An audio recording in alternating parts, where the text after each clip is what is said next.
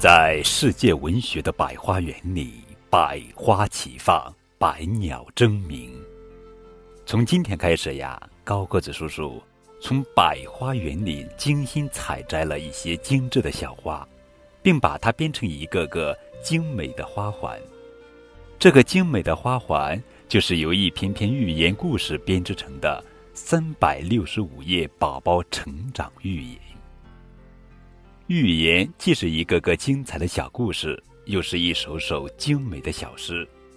它用拟人的手法，让各种各样的动物、植物有了和人一样的思想和智慧，并把它们的酸甜苦辣编写成一个个生动幽默的小故事。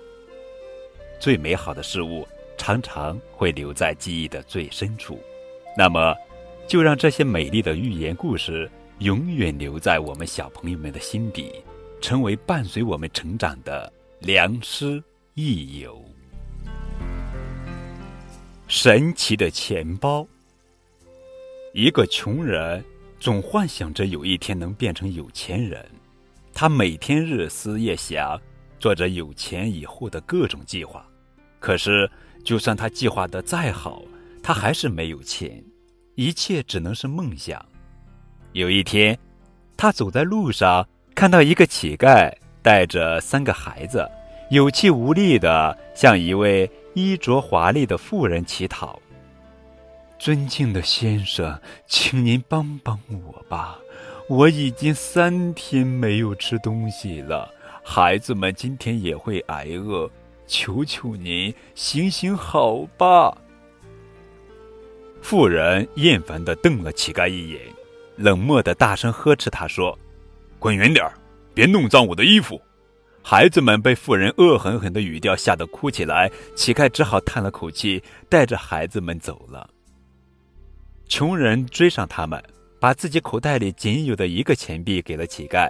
这下他今天要挨饿了。他一边走一边自言自语：“要是我有了很多钱，我一定痛痛快快的花掉。如果用不完……”就全部送给那些穷人和乞丐，让大家都过上好日子。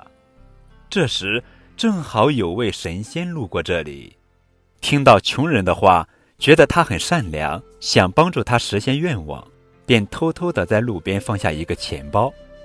穷人捡起钱包，心想：这是谁的呢？丢了钱包的人一定很着急吧？他打开钱包，见里面有封信，上面写着。善良的人啊，我愿意帮助你实现愿望。这是一个神奇的钱包，里面有一个金币。当你取出这块金币时，钱包里会出现一个新的金币。你可以不停地取金币，直到取够你想要的钱币数量，然后将钱包送到原地还给我，才可以使用那些金币。穷人觉得很惊奇，以为谁在跟他开玩笑。他把手伸进钱包。取出那块小金币，钱包里果然立刻出现一个新的金币，他高兴极了，这是真的啊！我要发财了，我要变成有钱人了。他兴高采烈地跑回家，开始从钱包里取金币，一个一个又一个，他取啊取啊取啊取啊。天已经黑了，他觉得很累很饿，可还是不停地取金币。就这样，穷人不分昼夜地取金币。顾不上吃饭，也顾不上睡觉，他的胳膊和手已经累得麻木了。